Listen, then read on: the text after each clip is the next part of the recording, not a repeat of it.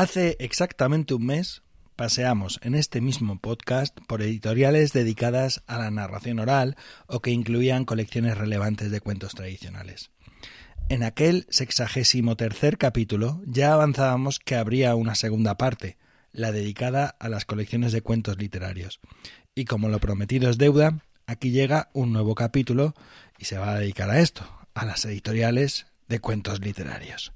Comenzamos.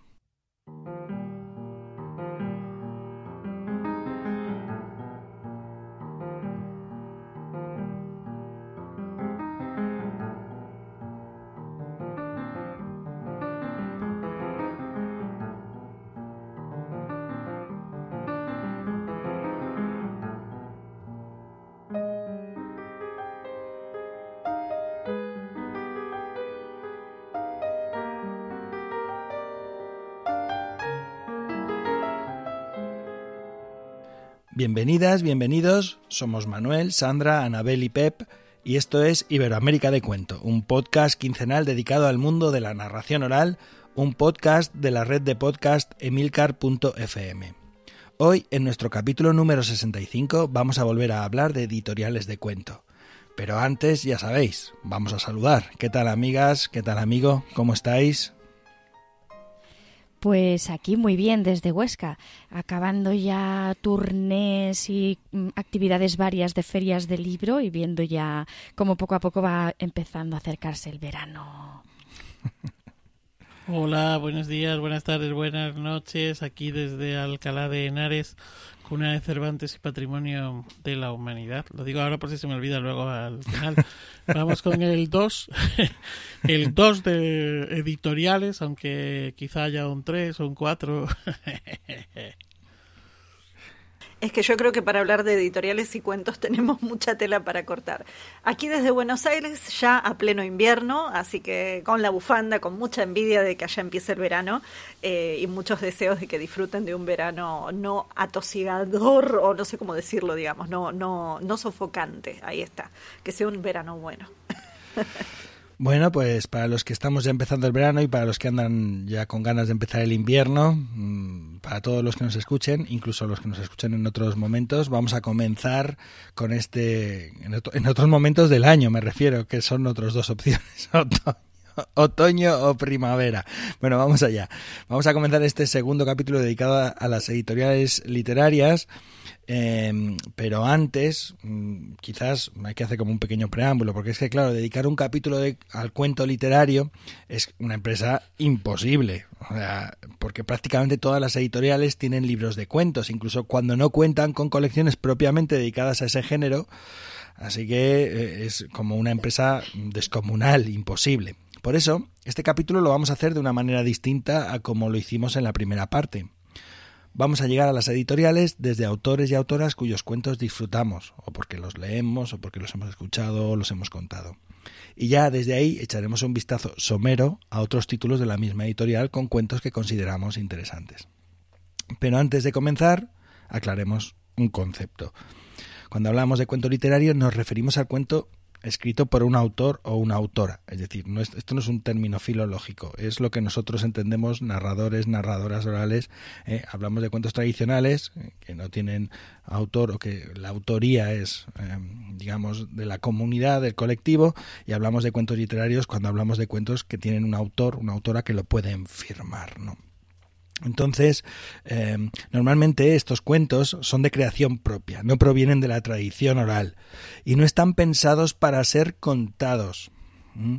Bueno, es verdad que hay algunos de estos cuentos que sí que tienen como eh, provienen de la tradición oral, pero son versiones, digamos, de alguna forma muy maqueadas, muy tocadas por autores que los firman, por lo tanto. Bueno, bueno, el caso es que el paso de lo escrito a lo oral, ya que estos cuentos no están pensados para ser contados, eh, en este paso hay muchos elementos que se pierden.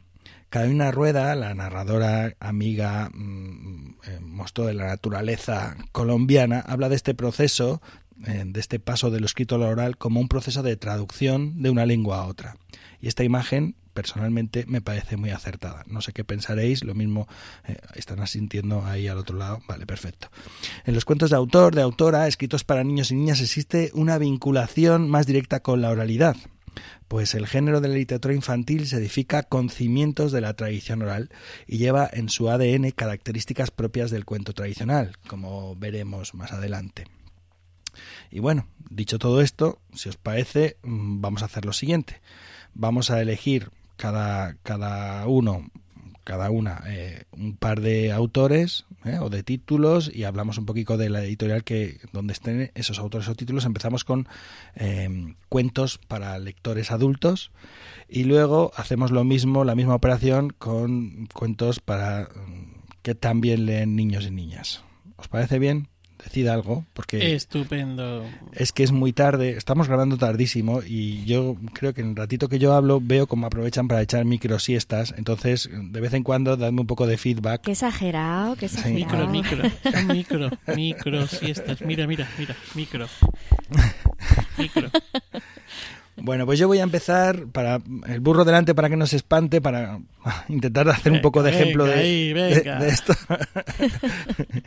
voy a empezar con Ana María Súa.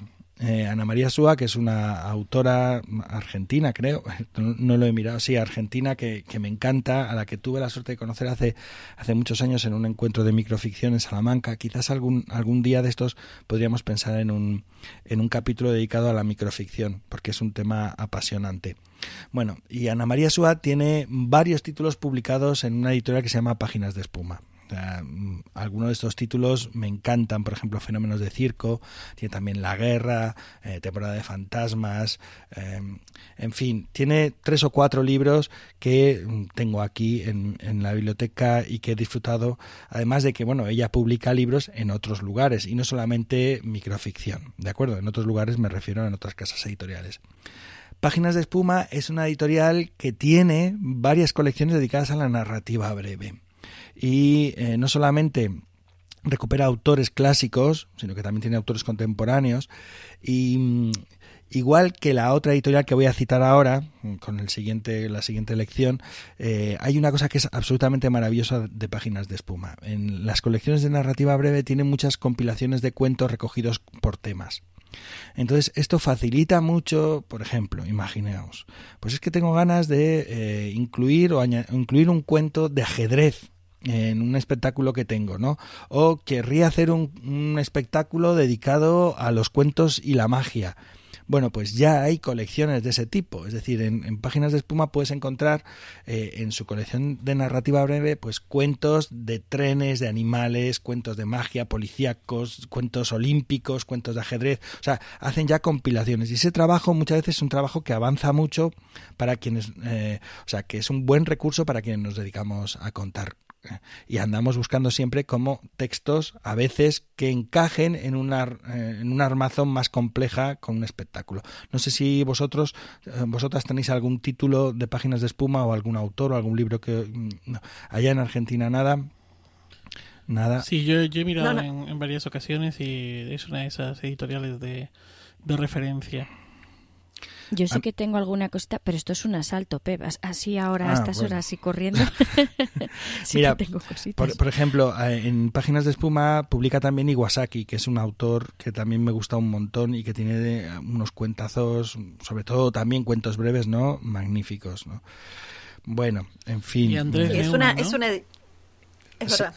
Sí. pero no sé si Andrés Neumann tiene algún título ahí, es que hay algunas otras editores donde tiene más títulos, pero sí, eh, es de estos autores que también leemos mucho y disfrutamos mucho, y disfrutamos mucho de verdad, o sea, no estamos hablando, no, no, estos autores que hemos citado, por lo menos yo, Ana María Súa, Andrés Neumann, Fernando Iwasaki, son autores de texto literario de cuento breve absolutamente magnífico y que tienen títulos publicados en páginas de espuma. Bueno, pues paso a la siguiente editorial, es una editorial que tiene un fondo más pequeño, aunque es una editorial muy curiosa. Está, digamos, empieza a publicar en los años 40 eh, del pasado siglo y el título por el que me acerco a esta editorial es un, es un libro de Ramón Gómez de la Serna, un libro que se titula Cuentos para niños. Esta editorial se llama Clan Editorial. Y eh, tiene muchos, mm, no tiene muchos cuentos, pero sí tiene muchos libros y a, veces muy variados, con una colección de cocina, una colección, pero tiene mucha ficción breve. Y también es bien interesante porque Clan Editorial tiene también una colección de biblioteca de cuentos, cuentos de ultramar, cuentos europeos, cuentos europeos de humor, o sea, lo mismo que os decía antes. ¿no? Estas dos editoriales, tanto Páginas de Espuma como Clan, eh, para mí mm, son de referencia en el ámbito del cuento literario. Vale, aunque tienen pocos títulos. Yo, por ejemplo, Clan no la conocía hasta que ordené mi biblioteca, no me di cuenta que tenía varios libros de Clan. O sea, fue al el momento de ordenar que digo, pero si es que tengo aquí, pues, ¿y esta editorial qué editorial es? Porque a lo mejor he ido yo comprando. ¿Es una editorial, es una editorial española? Eh, creo que sí, creo que sí, sí, sí. Yo diría que sí. Pero no, me suena, no me suena conocida acá, pero seguramente ese mismo fondo editorial seguramente acá lo haya tomado alguna otra editorial latinoamericana, por mm. eso preguntaba, porque a veces hay diferencias, pero y, Gómez de la Serna es un autor, bueno, muy conocido, digamos, que vos abrís la puerta ahí justo. Claro, es que eh, tiro de Gómez de la Serna porque es un autor que me gusta muchísimo y lo conocemos mm, eh, por otros textos suyos. En la, en la facultad leí muchos libros de él porque me parecía un autor fascinante. Bueno, él, en, sí mismo era como una vanguardia, él, el ramonismo, no podría ser solo. Bueno, pues ya está. Eh, clan editorial y páginas de espuma. Ya está. Vale, pues voy yo. Yo voy a ir con dos grandes. Eh, por un lado, eh, quiero recomendar Ruleta Rusa y otros cuentos, aunque a estas alturas recomendar este libro de Pera Calders, pues probablemente muchos de nuestros oyentes ya lo conocen. Eh, para los que lo, lo, conozcan, pues Pera Calders es un autor catalán y eh, bueno, pues sería una mezcla entre, bueno, una mezcla, no sé, pero tiene ahí toques muy toques a lo Pirandello, a lo Kafka, a lo Poe y es un tipo que es capaz de, mm, de obligarte a aceptar como como normal o como natural el suceso más uh, inverosímil. Eh, somos más de uno los que en su momento eh, hemos tenido en nuestro repertorio algún cuento de, de Pera Caldes. Pera Caldes nos lleva a la editorial donde, donde está publicado eh, este título, que es la editorial Anagrama. Anagrama se funda a finales de los años 60 eh, hoy en día pertenece a un grupo editorial italiano, a la, editorial Gian Giacomo eh, Feltrinelli Editore, y bueno, pues en este, la verdad es que tiene una colección bastante potente y bastante grande de, cuento literario. Desde siete títulos de, de, Roald Dahl, entre ellos el famoso Cuentos o luego las historias extraordinarias y relatos de lo inesperado, pero también nos podemos encontrar a Roberto Bolaño, a Raymond Carver, Carver perdón, a Nabokov, eh, Tabucci, Truman Capote, Monterroso y a Kim Monzó. A Kim Monzó, otro autor catalán también del que, bueno, pues eh, la, editorial la editorial está en, estaba originalmente bueno y está todavía en Cataluña y bueno, pues también tiene un, trabajo con los autores catalanes bastante potente. Y luego aquí nos podemos también encontrar con el famoso cuento de Nunca acabar de Carmen Martín Gaite, que yo creo que en algún momento, pues eh, por aquí igual habrá que dedicarle algo. Y la otra editorial con la que... Espera, espera, antes de que... antes de que des paso al siguiente, solamente decir Carver es Dios. Raymond, Carver es Dios y eh, si no habéis leído ninguno de sus cuatro libros o si hay alguno de los cuatro libros que no conozcáis, os animo a que os zambulléis porque es que de verdad es absolutamente magnífico y estoy de acuerdo contigo, con Calders y Monceau son magníficos y por supuesto Dal. Me parece una editorial importantísima también, sí. Mm. Y mm, bueno, de ahí me iría a, a, la colección de cuentos de Mario Benedetti, eh, también por lo mismo, ¿no? Porque creo que eh, Benedetti ha estado presente en muchos repertorios, sobre todo, eh, o al menos la imagen que yo tengo es de cuando estás empezando, ¿no? Cuando estás empezando a contar cuento literario, pues que es uno de esos autores a los que uno em, se abraza. Eh, sus cuentos están publicados en Alianza Editorial, también una editorial creada en la década de los años 60, aunque hoy en día pues pertenece al, a ese gigante que es el grupo eh, Anaya. Y, bueno, pues la verdad es que aquí nos podemos encontrar también con, bueno, Alianza Editoriales que tiene cuento literario por todos los lados, ¿vale? Aparte de tener todas las, bueno, todas, son muchas recopilaciones de Andersen, Green, eh, etcétera, etcétera, etcétera. Pero aquí también nos podemos encontrar con Dickens, con Cortázar, con Chekhov. Bueno, es un, un repertorio bastante, bastante variado. Y hasta ahí llego. Bueno, hay también en Alianza eh, unas antologías de cuentos magníficos, de cuentos de miedo, de cuentos fantásticos, algunas hechas por, pues, por Borges y Bioy Casares, ¿no? Entonces hay algunas antologías que son muy, muy interesantes y que también facilitan el trabajo a la hora de buscar cuentos con una cierta temática. Solo por apuntar. Bien apuntado. Bien apuntado. Me apunto yo a seguir entonces. Eh, vamos a dar un giro, ya que estamos hablando de grandes, grandes editoriales. Vamos a dar un giro y vamos a ver otro tipo de editoriales que también se interesan por el, por el mundo de los cuentos. Quiero empezar por una autora eh, que es Angela Carter, que yo la descubrí hace unos años y la verdad es que, bueno, me, pareció, me pareció deslumbrante, deslumbrante. Eh, no es una autora que yo utilice para contar, pero, pero sí que la leo habitualmente y tengo varios títulos suyos. Me un montón. Eh, además, una autora muy interesante porque tiene un cuento muy famoso que es el cuento de hadas, eh, que en realidad es una recopilación de cuentos que le encarga eh, la editorial Vilago y a partir de relatos dice de hadas, ya sabemos que, que según la traducción podemos encontrar una explicación, otra, más bien son cuentos maravillosos y, con unas protagonistas normalmente mujeres también muy, muy interesantes. A partir de ahí es cuando yo la conozco y, y voy descubriendo más libros suyos. Eh, Quemar las naves, eh, también La cámara sangrienta que me dejó así como, ¡Oh! ¿qué escribe esta mujer? Es una, es una barbaridad. O En compañía de lobos. Mm, ¿Dónde publican Angela Carter? Pues aquí en España la podemos encontrar en Impedimenta. Así que vamos a meternos un poquito más dentro de Impedimenta, conocida por la narrativa también que, suele publicar, eh, muy buena calidad, eh, unos libros como, muy atractivos además, eh, un papel muy bueno, que esto es importante que se diga de las, de las editoriales, todo como muy bien cuidado. Y si rascamos un poquito no es que tenga algo dedicado específicamente al cuento, sino que ocurre como dice Pep, mm, casi todas las editoriales al final tienen alguien que está dedicado al, mundo del cuento y encontramos eh, pues publicaciones relacionadas con, nuestro mundo. En el caso de Impedimenta la verdad es que tiene libros buenísimos, no es que tenga una gran barbaridad de, cuentos, de libros dedicados al cuento, pero, pero tiene libros buenísimos. A mí me encanta el libro de las brujas, por ejemplo, o Baba Yaga puso un huevo, un libro también súper interesante eh, Damas Oscuras, que habla de el subtítulo, fijaros, es Cuentos de fantasmas em, de escritoras victorianas, también unos cuentos así muy oscuros, que a mí me recordaban mucho a, Dickens y que curiosamente Impedimenta también tiene editado, tiene una recopilación con los cuentos de fantasmas de Dickens. Así que, bueno, son eh, editoriales que no son grandes, que quizá no llaman tanto la atención, pero, pero que tenemos que tener allí presentes porque publican con muy buena, muy buena calidad. Y no sé si queréis decir algo de impedimenta. Pep, ¿tienes algo de impedimenta por ahí? Me encanta la calidad. Y creo que la cámara sangrienta no está en impedimenta. Creo, no estoy seguro. Eh, yo creo. Voy a mirarlo.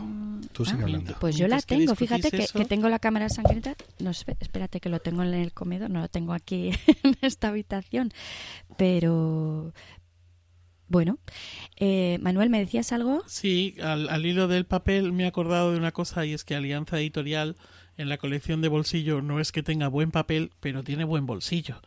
Eh, y creo, no, es que creo que ha sido, no, creo que es muy importante. O sea, yo creo que en su momento revolucionaron el, el mercado y que lo siguen haciendo, ¿no? En ese ah, sentido. Ah, vale, ahora te entiendo, Manuel. Claro, o sea, no es buen papel, a lo mejor no es una encuadernación cuidada, etcétera, etcétera, pero Alianza Editorial de bolsillo es accesible a muchos bolsillos, ¿no? Y creo que eso también es, importante. Perfecto. Ahora sigue, sigue. ¿dónde tenemos la cámara sangrienta? Ah, Que no lo he encontrado, estoy buscándolo en internet. En sexto, piso. Ah, Mi edición es de sexto piso. Pero ojo, porque bueno, luego os cuento algo. Vale, vale. Bueno, eh, os cuento cuál es mi segundo escritor elegido. Bueno, soy muy fan. soy muy fan. Además es escritor e ilustrador, o sea que hace, hace unos álbumes, unas obras eh, perfectas. Claro, cuando eh, tienes en tu cabeza la historia y además tienes también en tu cabeza cómo quieres ilustrarla, terminan siendo unas cosas maravillosas. Estoy hablando de Iván Barrenechea. Eh, en mi casa éramos ya hace tiempo súper fan. Mi hija tenía todo, tenía todo lo que salía de Iván Barrenechea tenemos puzzles, tenemos ilustraciones, tazas. Bueno, pues eso, que muy fan. Pero ya no solo. Sí, es que nórdica, nórdica, sí. Eh, hay, hay bastantes productos de no solo libros, sino también. ¿Era de homenaje o de cuento literario? Ay, madre, ay, madre. Vosotros sabéis lo bien que sabe un té ahí. Venga, dale, dale, perdona. Bueno, que le doy. Eh, tiene unos libros maravillosos que saben a tradición oral. Unas estructuras súper bien trabajadas, eh, muy redondas, que con, con además unos cuentos largos, pero que no, no, no puedes parar de leerlos. Estoy hablando, por ejemplo, del cuento del carpintero, El único y verdadero rey del bosque, eh, otros un poco más ilustrados, Bombástica, Bombástica Naturalis, que fue toda una revelación cuando llegó. Utilizo mucho a Iván Barrenechea con los clubs de lectura infantiles y es acierto seguro, acierto seguro.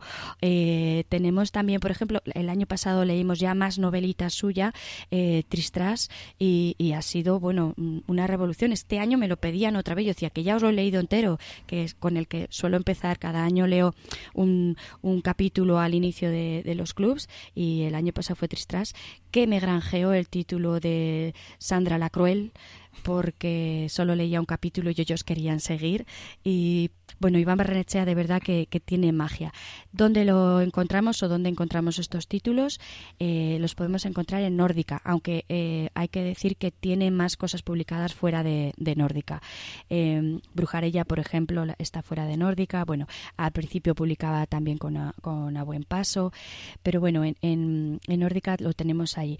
Nórdica, que es una editorial que a mí me gusta un montón montón, un montón, y que tiene publicado cuento eh, o autores de cuento infantil, pero también cuentos para, para adultos. Tiene, hemos nombrado a Roald Dahl y, por ejemplo, tiene La Cata con una versión así pequeñita, ilustrada, muy, muy chula.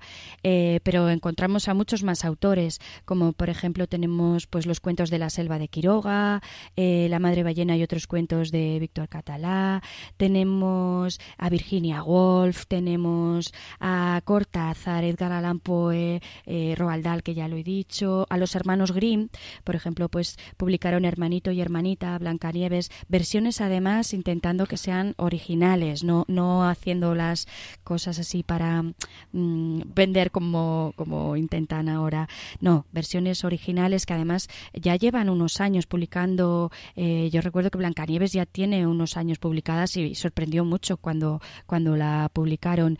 Eh, tiene también, por ejemplo, ejemplo, eh, El gato con botas de perrol o Cenicienta, como digo, versiones originales.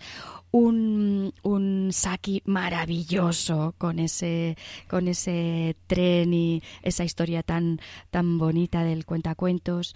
Eh, pero también se atreven con otro tipo de, escritores. Por, ejemplo, podemos encontrar la cita de Emilia Pardo Bazán, también a Chekhov, Gogol, Uy Bopassan, un cascanueces precioso, precioso, súper bien editado.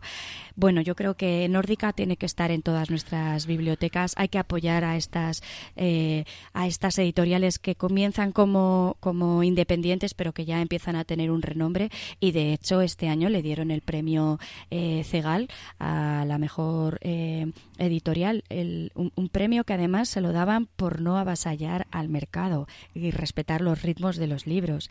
Así que, bueno, hay que, hay que tener a, Nórdica en las manos. Yo, si me permites, voy a añadir un título a esta lista sabrosa de títulos, que es El río, de Ana María Matute. Ana María Matute. Con, Precioso. con ilustraciones de, de nuestra querida Raquel. Y solamente deciros que Ana María Matute es una autora que no estamos eh, citando, pero que también tiene colecciones de cuentos, o, por ejemplo, eh, has hablado de Saki, que es un autor que hay mucha gente que no lo conoce especialmente y que tiene unos cuentos absolutamente magníficos también, desperdigados por algunas de las editoriales que vamos apuntando. Solo por apuntar yo también. Bueno, y pensando en Saki, yo estaba pensando en otro autor, también norteamericano, pero que en este caso es más contemporáneo, que es Neil Gaiman, eh, que es un autor que más allá de ser guionista y escritor además de eh, cómics, entre otras cosas, es muy conocido por la serie de Sandman, no la serie de televisión, sino la, la novela gráfica, también es escritor de cuentos y de novelas, algunas que fueron adaptadas al cine, pero los cuentos de él tienen eh, este límite entre el miedo, la fantasía y un conocimiento profundo, profundo de los cuentos tradicionales y especialmente de los cuentos maravillosos. Entonces, como narradora es uno de mis autores favoritos para contar. Confieso que yo en general lo cuento traduciéndolo directamente yo del inglés, pero están sus colecciones de cuentos traducidas al castellano y se pueden conseguir. No ha tenido tantas colecciones de cuentos publicadas en castellano, pero sí están. Eh, algunas como Smoke and Mirrors, que sería Humo y Espejos, eh, fue publicada por Salamandra. Eh, y también tiene algunas eh, colecciones publicadas por Penguin, hablando así de grupos mega gigantescos.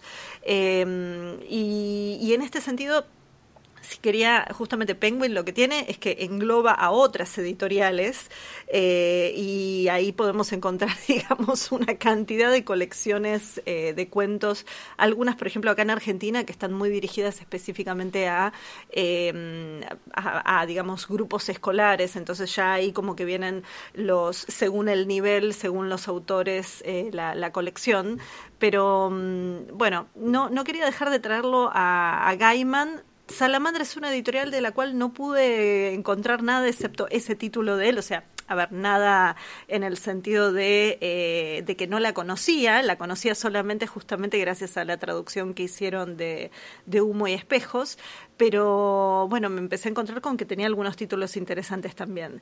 Eh, el otro autor que traigo es un autor latinoamericano, eh, uruguayo nacido, aunque también vivió acá en la Argentina, y es Horacio Quiroga. Horacio Quiroga es un autor clásico que tal vez ustedes lo conozcan allá en España. Eh, es muy conocido sobre todo por sus cuentos de la selva, eh, pero también tiene colecciones de cuentos para adultos. Bueno, los cuentos de la selva igual yo los cuento a adultos, así que no puedo decir mucho. Pero, por ejemplo, los cuentos de amor, locura y muerte, que fueron publicados por varias editoriales. Y acá justamente quería traer dos. Una es Alfaguara y la otra es Losada. Em, aclaro por las dudas, Quiroga es un autor que en la actualidad está en el dominio público, entonces eso quiere decir que hay un montón de proyectos editoriales que lo están publicando, que además de eso, eh, bibliotecas nacionales, por ejemplo la Biblioteca Nacional Argentina, pero también algunas otras, algunos otros proyectos así de eh, instituciones culturales están eh, poniendo su obra accesible al público pero en particular Losada y Alfaguara son de los más conocidos o de los más em, eh, de las editoriales más conocidas que justamente han trabajado con, con, la obra o han publicado, digamos, algunas de las ediciones más conocidas de él. Losada es una editorial argentina, una editorial familiar que ya tiene más de 50 años seguro, y que eh, tiene colecciones de todo tipo. Son ediciones bastante económicas, eh, justo hablando de esto, ¿no? Como Manuel traía antes, esas que son accesibles al bolsillo y que son amigables. Y de repente tiene, por ejemplo, las colecciones de cuentos de Roberto Alt, pero también tiene eh, antologías de cuentos como, no sé, por ejemplo, antologías de mujeres escritoras, antologías de cuentos de suspenso, y entonces también ahí uno se va encontrando, o de autores latinoamericanos, y uno se va encontrando con estos panoramas o estos abanicos de, distintos autores que, mm, digamos, nos, permiten también ahondar en eh, algunas otras latitudes, en algunas otras localidades. Em, y por el otro lado, bueno, Alfaguara, que en este momento pertenece al grupo Penguin, que comparte espacio con desde ediciones B hasta ediciones de bolsillo, que también ha publicado muchísimos, em, muchísimas colecciones de cuentos, por ejemplo, Mujer Mujeres de Ojos Grandes de, de Mastreta, eh, que la tengo acá en la biblioteca, bueno, que en algún momento acá estaba re de moda contar los cuentos de ella. Entonces, bueno, ahí la teníamos justamente con ediciones de bolsillo. Y, y Alfaguara, bueno, tiene varias colecciones internas. Alfaguara, obviamente, Alfaguara infantil y juvenil, eh, y dentro de esas eh, también hay algunas selecciones, justamente dentro de esas es donde se encuentra en algunas de las colecciones de cuentos de Quiroga. Un nombre contemporáneo a Poe, eh, y que en un punto también algunos dicen que trató de emular el estilo de Poe. La verdad, los cuentos de Amor y Locura y Muerte de él en particular los recomiendo muchísimo. Y pensando en estas editoriales y para no dejar de lado otros autores un poco más contemporáneos, por ejemplo, Alfaguara en particular, eh, también publicó eh, algunas colecciones de cuentos de Liliana Bodoc, que también es otra autora argentina del mundo de la fantasía. Ella tiene, bueno, entre otros, entre otros temas, eh, ella tiene, es muy conocido una colección de ella que sería como una especie de, lo voy a decir muy burdamente, El Señor de los Anillos, pero versión latinoamericana que se recomienda muchísimo y que bueno además muchos narradores acá son son fanáticos de ella para poder contar. Así que algunos, digamos, un poco, un poco de un lado y un poco del otro. Eh, pensaba en Alfaguara desde una mirada más internacional, porque justamente llega a las dos orillas, y pensaba en Losada como una editorial que aquí por lo menos está muy asociada también a, recorrer las eh, librerías y los saldos de mesas, donde uno se encuentra con tres libros por un módico precio, por ejemplo, pero a la vez eh, colecciones muy clásicas que vienen acompañando a la gente, a los estudiantes universitarios o no, digamos, desde hace mucho tiempo. La, historia editorial acá, en Argentina en particular, es bastante profunda. Podríamos hablar también de lo mismo en el caso de México, podríamos hablar lo mismo en el caso de Cuba, entre otros, digamos, pero bueno, no tenemos tiempo. Eh, en Alfaguara hay también colecciones de cuentos, por ejemplo, Cortázar, eh, tiene los cuentos completos, o César Rivero, eh, o sea, eh, Elena Garro, tiene los cuentos completos, hay un trabajo muy serio de cuento. Yo mm, creo que mis primeros libros de Alfaguara son los cuentos completos de Cortázar los primeros que yo compré, estos volúmenes grandes que son de esos dos volúmenes y son magníficos. Y Losada eh, creo que tiene una cierta vinculación con Austral, o a lo mejor yo estoy equivocado porque es un formato como muy parecido. Tal vez por, distribución. sí, eso es como si fuera allá acá, allá de esta manera y acá de esta, ¿no? Y que de hecho en la época de la de, de la dictadura había libros que aquí no se publicaban, pero se publicaban en Losada. Eh, y también por una última referencia, creo que la primera selección de cuentos tradicionales de Aurelio Espinosa, una selección, se publicó en Losada creo recordar. ¿eh? No, me no me sorprendería, digamos, en el sentido de que es una editorial que mm. justamente se ha metido mucho. En un momento estuvo en crisis y por suerte sigue, sigue y sigue muy, muy presente. Pero no sigue en crisis, sino que sigue no adelante. sigue en crisis, sigue adelante, es verdad, sigue adelante. No, y mira, dijiste algo también interesante de respecto al tema de dictadura, que sería para otro programa, y es justamente las editoriales de dictadura. Aquí ha habido muchas que han, han cerrado durante la época de los militares por ejemplo, pero también parte de esos fondos editoriales después fueron, en algunos casos, tomados por otras editoriales y en otros casos han sido como editoriales históricas que marcaron eh, una época en términos de la selección, e incluida muchas colecciones de cuentos. Pero bueno, es tema para, yo creo que para otro, otro episodio. Oye, yo si me dejáis, eh, eh, que me gusta mucho Neil Gaiman, y, en mi casa le tenemos mucho cariño porque fue como el, primer libro de mayores que, leyó mi hijo y para mí era un trabalenguas cuando, cuando decía ¿y cómo se titula? No había, no había manera de que se me quedara en la cabeza el galáctico, pirático y alienígena viaje de mi padre. y, ah, bueno, me costó, yo no sé, decía, este hombre ya ha escrito media novela solo con el título. bueno, Coralín también, un, un autor magnífico en el Gaiman. Un detalle también interesante es que él algunos de esos cuentos los tiene grabados, o sea, y libres para descargar, o sea, que si uno quiere de repente escucharlo contando, bueno, en inglés obviamente, pero em, todos los años normalmente libera o regala algún cuento. Y por ejemplo, en la cuarentena fue uno de los autores que dijo, úsenlos están ahí para usarse, o sea, como cuéntenlos eh, sin poner problemas ni restricciones con el tema de derechos de autor. Bueno, pues ya hemos dado este paseíto por las editoriales de cuentos para lectores y lectoras adultos y si os parece bien vamos con las que están pensando también en el público infantil, ¿no? Infantil, juvenil. Y de nuevo abro eh, este melón y voy a comenzar con un autor al que quiero mucho, admiro profundamente, que es Pablo Albo y em, este autor tiene libros publicados en eh, salpimentados por todas las editoriales posibles porque tiene no sé 50 60 títulos. Hay que andar muy pendiente porque cuando te despistas hay 5 o 6 títulos más. Entonces eh, voy a elegir la editorial a buen paso que me parece una editorial mm, eh, muy cuidada con un criterio muy personal y de muchísima calidad en su trabajo. Y voy a elegir por ejemplo el cuento Balabaca o eh, Caracol, que es de los primeros cuentos que publicó Pablo Albo y que ha recuperado eh, a buen paso con unas nuevas ilustraciones, ¿no? Además no es el único autor que es narrador, que también mm, es autor, escritor de cuento literario, que está en esta editorial, porque por ejemplo Juan Arjona, eh, que es otro narrador muy querido también, eh, tiene bastantes libros publicados en A Buen Paso, algunos de ellos como Los Antoninos, que son maravillosos, eh, y algunos otros como Amiga Gallina, que es un cuento totalmente contable y recomendable para regalar y disfrutar. y bueno, hay más colecciones de cuentos dentro de A Buen Paso. Por ejemplo, y más narradores también, ¿eh? Porque hay un tal, un tal Bruno también por allí, ¿no? Sí, pero no. Pero no, hable, no hablaré de mí mismo, si te parece.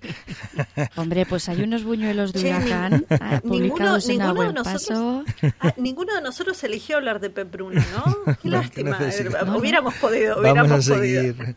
Eh, está también, por ejemplo, las fábulas morales de Grasa Toro, que también son bien interesantes. Pero mm, esta editorial es para que deis un paseo por la web y echéis un vistazo porque tiene mucho texto muy interesante y a veces propuestas muy atrevidas y valientes, como los citados buñuelos de huracán que deben vender dos o tres ejemplares al año, ¿vale? Pero es una, una apuesta atrevida y valiente.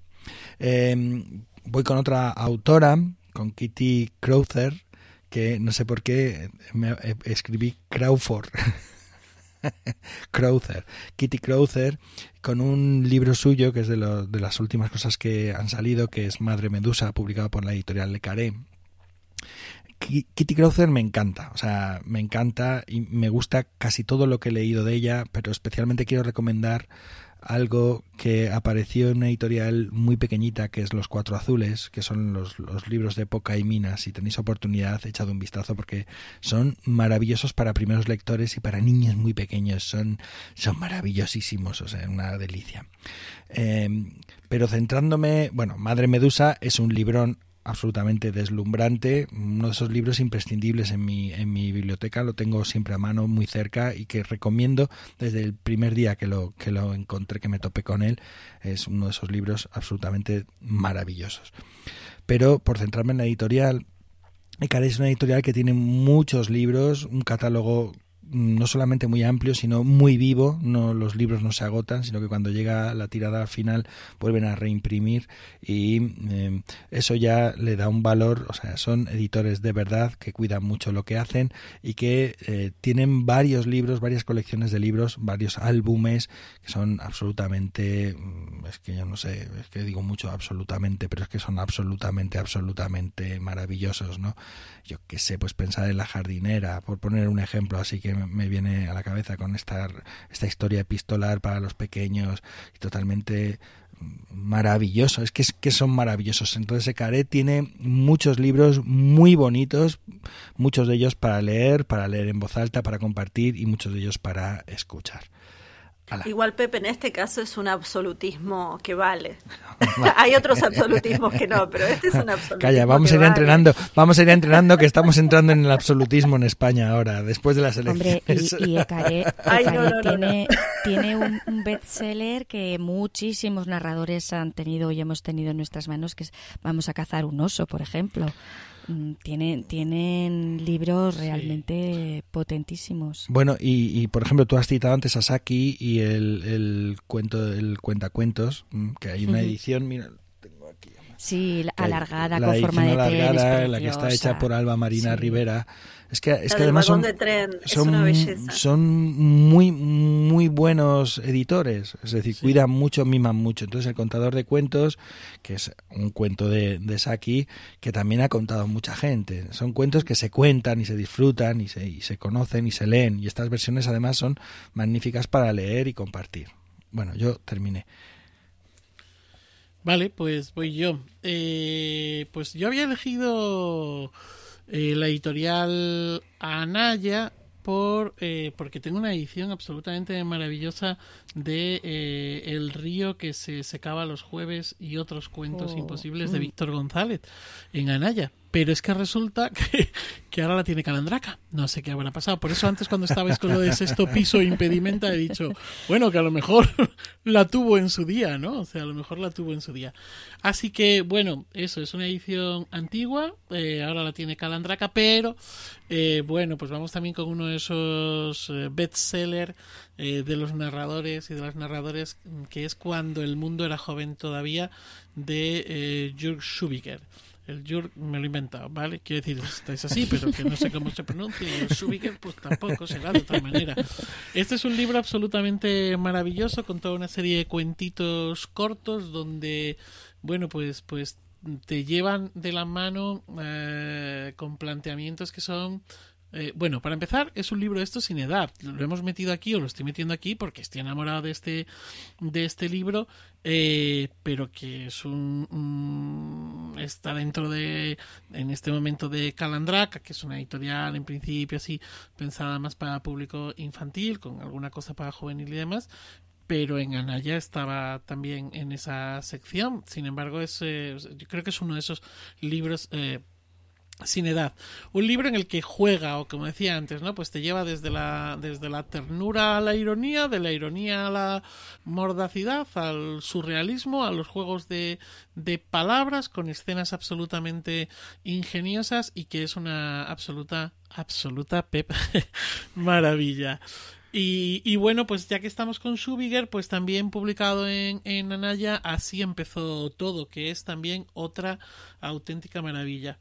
Eh, así empezó todo. Es, va más o menos en la misma línea, solo que esto se trata de un diálogo. Bueno, las ilustraciones de Así empezó todo son de, de Jutta Bauer y, son espectaculares. Y en este caso, bueno, pues es- se trata de 34 historias sobre el origen del mundo.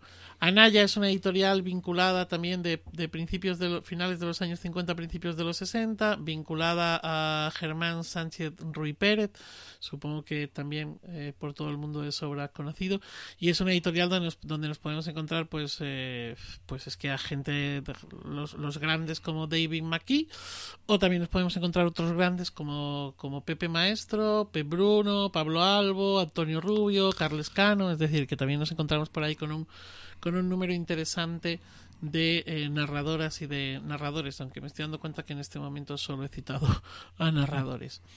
Y luego, por último, me voy con Ernestina la gallina, una obra de escrita Eh, por de- Yolanda. déjame- sí, perdón, perdón, Déjame perdón. citar un par de cositas de Anaya, solo un par de cositas. Un, Sí. un libro de cuentos maravillosos de, Isabe- de, de Bashevis Singer, Isaac Bashevis Singer, que mm, os recomiendo muchísimo. Es un autor que no quizás no se lee tanto, pero tiene algunos, algunos cuentos muy, muy contables y muy, muy hermosos.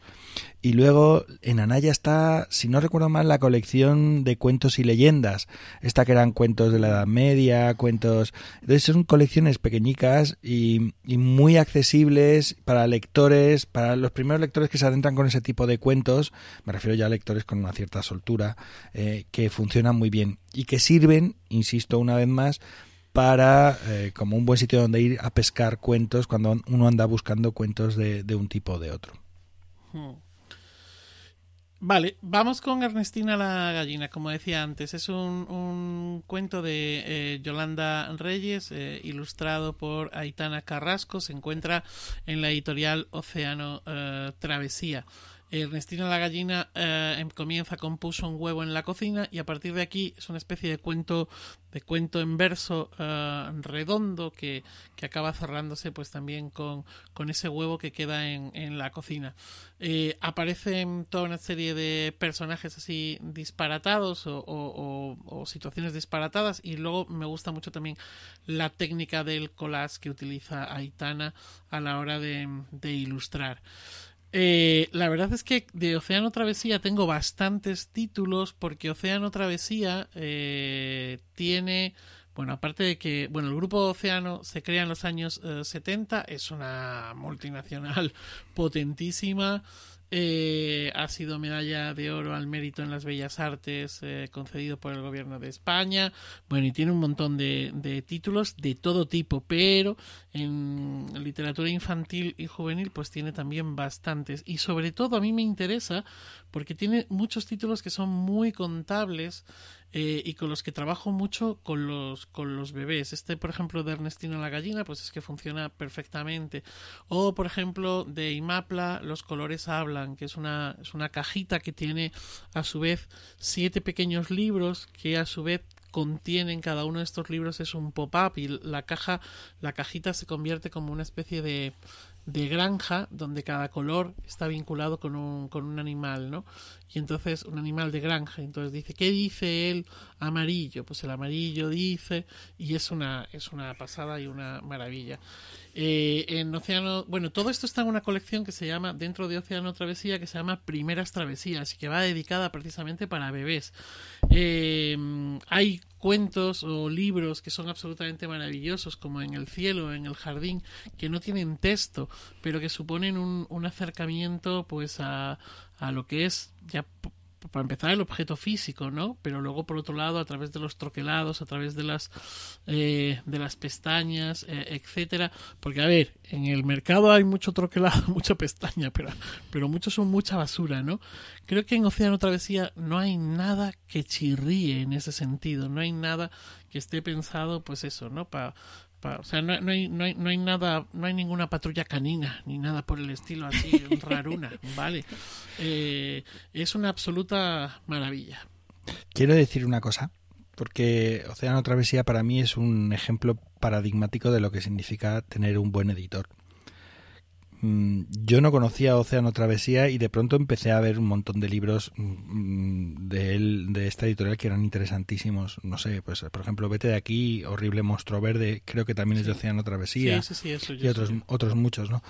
Eh, y ese cambio sucedió a partir de que Daniel Golding empezó a trabajar en Océano Travesía.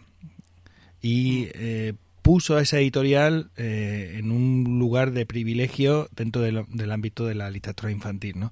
Pues igual que ocurre con muchas otras editoriales que tienen detrás unos, unos editores con criterio, ¿no? Hemos hablado de Nórdica, de Impedimenta, pero también hemos hablado por ejemplo, de A Buen Paso, con Ariana Schiglioni, ¿eh? y, Daniel Goldin es un autor que en Fondo de Cultura Económica, pues también eh, puso el álbum en, el, en, órbita. O sea, fue eh, la editorial que arrastró al resto de editoriales y que empezaron a trabajar, al menos en el ámbito hispánico, con el, el álbum. Y todo eso fue un trabajo de editores de editores con criterios. ¿no? Y el caso de Daniel Goldin es un, un caso bueno pues paradigmático en ese sentido.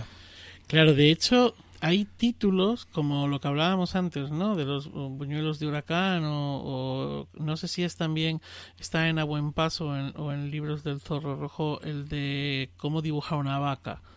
sí, eso es Bárbara Fiore. Ah, en Bárbara Fiore, vale. Eh, quiero decir, hay ese tipo, ese tipo de libros que son pues como decía, ay, ¿cómo se llamaba? Bueno, son, auténticos artefactos, ¿no? Son auténticos artefactos, maravillas. Estoy pensando ahora en uno que se llama Los limones no son rojos, de Laura Bácaro, precisamente en Océano Travesía, que es, es un juego mm, sencillo, sencillo, y que dices, bueno, y esto, o sea, uno puede pensar, bueno, ¿a qué, qué editor puedo venderle esto, no? A esto como, pues dice, los limones no son rojos, ¿no? Todo esto es dos páginas en rojo con el troquelado en limón y cuando pasas la página ves el limón de color rojo, pero ya estamos todo en rojo y dice rojas son las manzanas. Y a partir de ahí establece un juego con todo esto que es absolutamente maravilloso. Entonces, que, son, son este tipo de libros que dices, a ver, es que aquí no hay un planteamiento, un nudo y un desenlace, o sí, depende, y sobre todo es una apuesta de los editores, ¿no? Y terminé.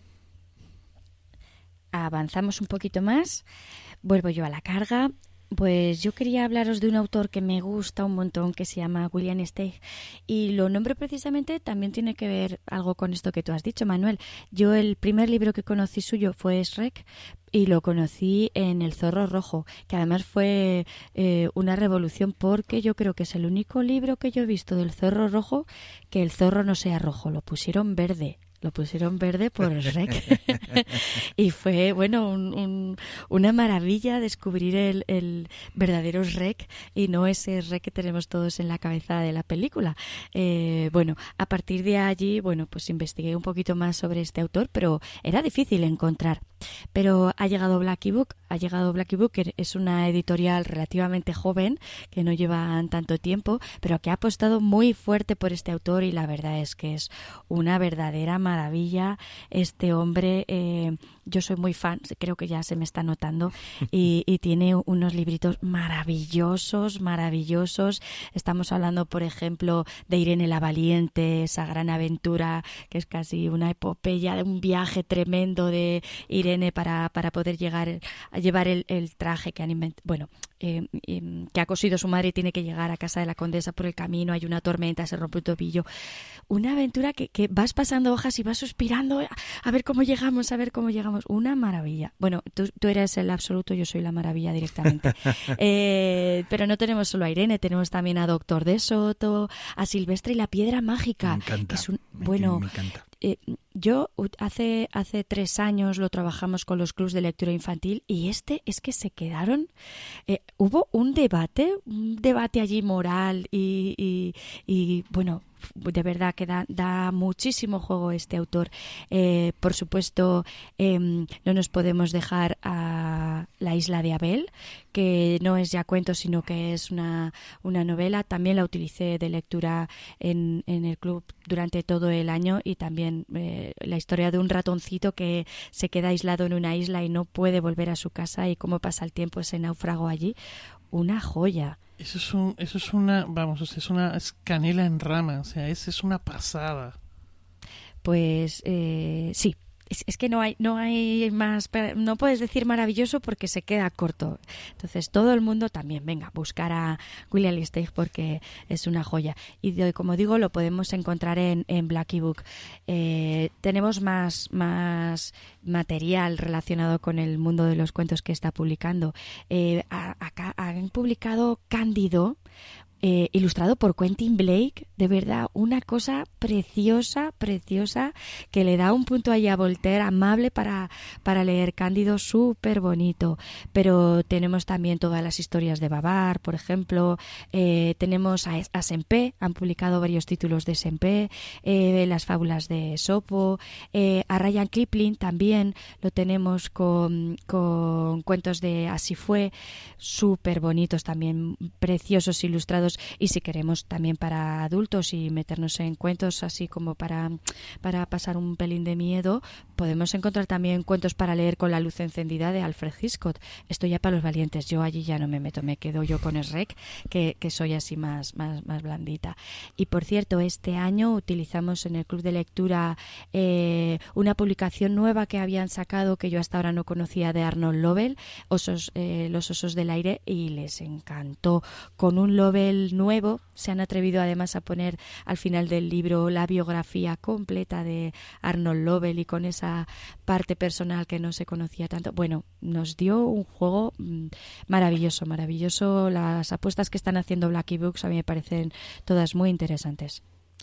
Tienen, por aportar, tienen también una, una colección, una recopilación de eh, los fantasmas favoritos de Roald Dahl que no son cuentos de Roald Dahl, sino que son cuentos recogidos o, que a Roald Dahl le molan y entonces o le molaron y entonces bueno pues de alguna manera él habló de estos cuentos dejó eh, constancia de ellos y están ahí están en, en, la editorial de Blacky Books. Y bueno, pues sirven también un poco para, para ver parte de su imaginario también.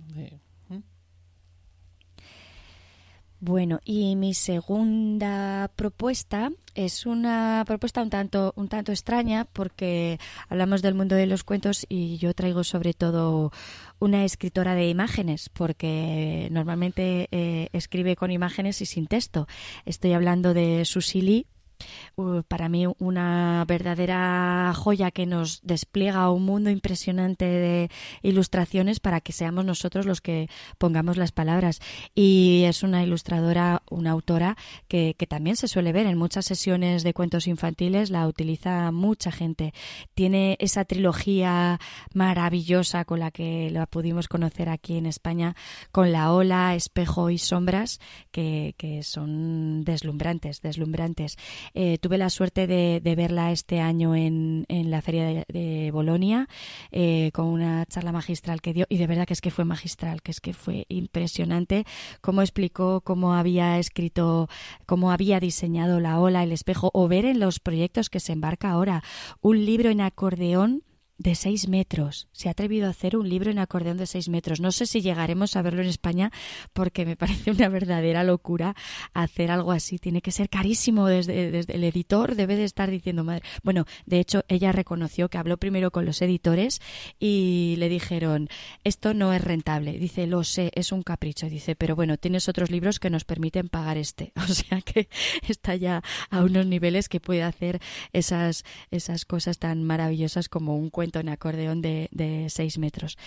Eh, Bárbara Fiore. Bárbara Fiore es la que publica en España a Susili y que nos ha traído también autores extranjeros deslumbrantes, como por ejemplo Jimmy Liao, también escueto en palabras, pero potentísimo en, en ilustraciones.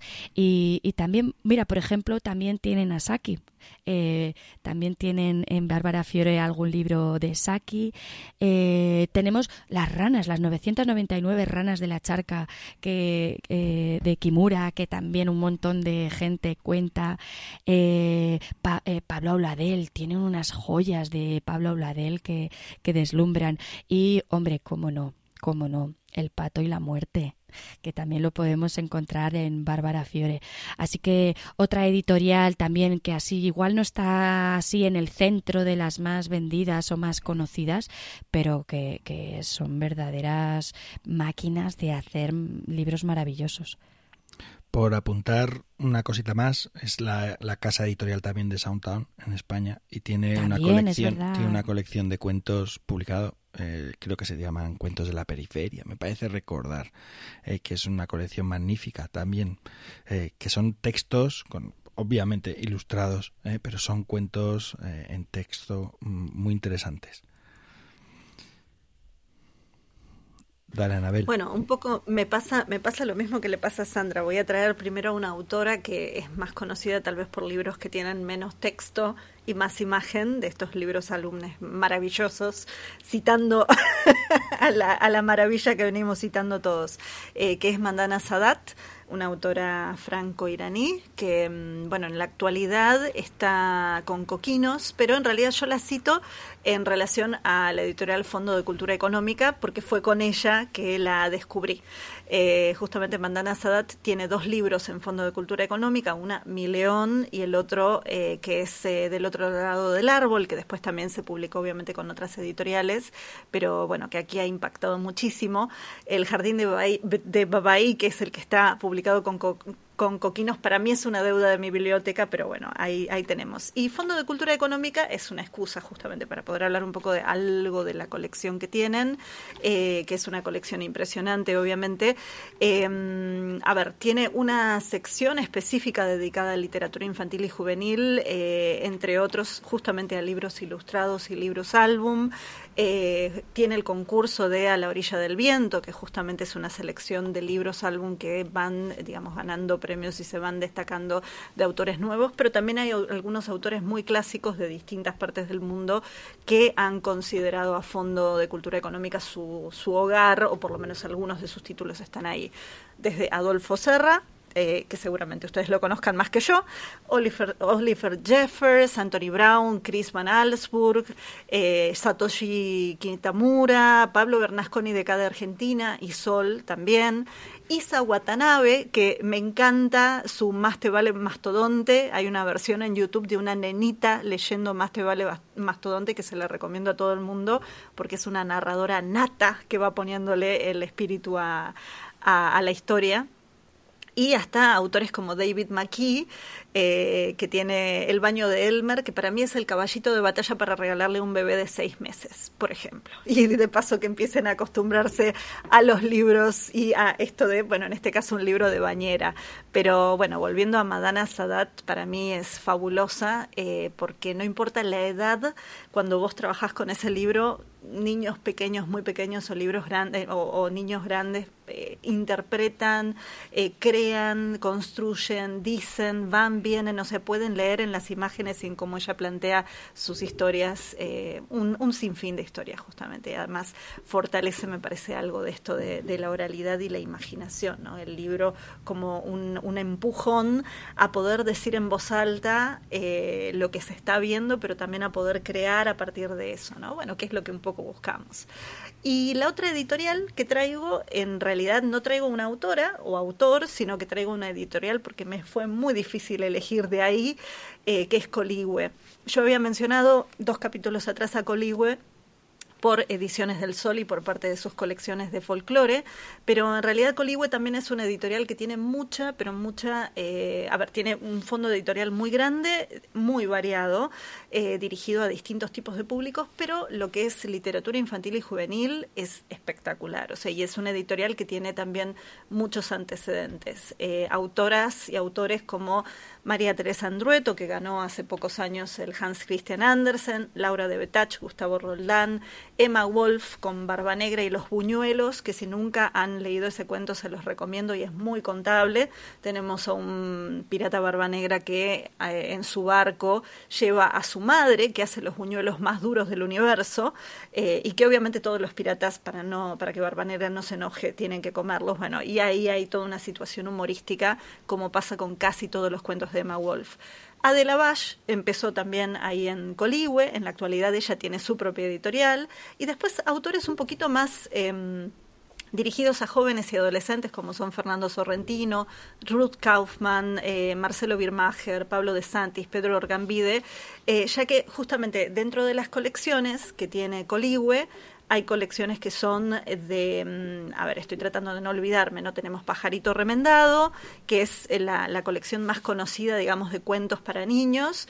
Después tenemos em, la colección Libros del Malabarista, donde incluso hay textos eh, que tienen a Javier Villafañe, por ejemplo, ¿no? Bueno, justamente Emma Wolf, como les decía.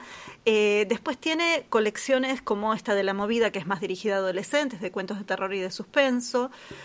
La serpiente emplumada, que es toda de narrativa americana y tiene autores rarísimos en algunos casos, o por ejemplo, bueno, ya dirigido para adultos, pero ahí, ahí me estoy, me estoy colando, estoy colando a Alejandro Dolina, que es un autor muy querido acá, eh, que también ha tenido muchos años sostenido un programa de radio y que sus cuentos son cortasarianos, digamos, ¿no? Tienen un mundo fantástico ahí en el barrio de Flores, un barrio acá en la ciudad de Buenos Aires que está muy presente. Y mm, en realidad, en un punto, Coligüe para mí es un puntapié para que uno encuentre mucha de la literatura de estos autores eh, la mayoría de ellos argentinos, pero no todos ellos, digo, hay, una variedad también de otros latinoamericanos ahí presentes, que después también han publicado en otras editoriales. Andrueto, por ejemplo, justamente, tiene publicado en muchas editoriales y aquí hace unos años El árbol de lilas, Bajo el árbol de lilas, que es un cuento de ella hermosísimo, que fue originalmente publicado en la provincia de Córdoba, aquí en Argentina, eh, ha sido también caballito de batalla de muchísimos y muchísimos narradores tanto para un público joven como para adultos. Así que en algún momento ustedes en cualquier función se iban a encontrar el árbol de lilas, eh, pero no solamente eso, y tenemos ahí a una autora muy, muy rica. Pero de por sí Coligüe es una, es una caja de regalo para mí y se la súper recomiendo. Bueno, pues eh, yo creo que lo vamos a ir dejando porque es que de verdad eh, yo me imagino a alguien que, que esté escuchando al otro lado diciendo madre porque yo, claro, vamos hablando, somos cuatro, cada uno tiene su propia trayectoria eh, lectora, ¿no? Hemos, hemos, hemos citado de pasada algunas editoriales que, no, en las que no nos hemos metido, como yo que sé, Zorro Rojo, o Coquinos, o, Los Cuatro Azules, pero es que hay otras editoriales así, Abuela Pruma, eh, en el ámbito del cuento infantil, pues Tule, Lóguez, Corimbo, Norma, que tiene también uh, Colasanti con Bell, ¿sabes? O sea, hay, hay un montón. Es que hay un montón de editoriales que, hay que, hacer otro. Claro, no, no, no, no, no, Y eso, eso sin contar con las editoriales de América Latina. Claro. Yo cité, por ejemplo, acá de Argentina, pero después si uno va a Chile, si uno va a Colombia, si uno va, es impresionante. A Manuta en Chile, por ejemplo, que es una editorial ah, que está haciendo cosas increíbles.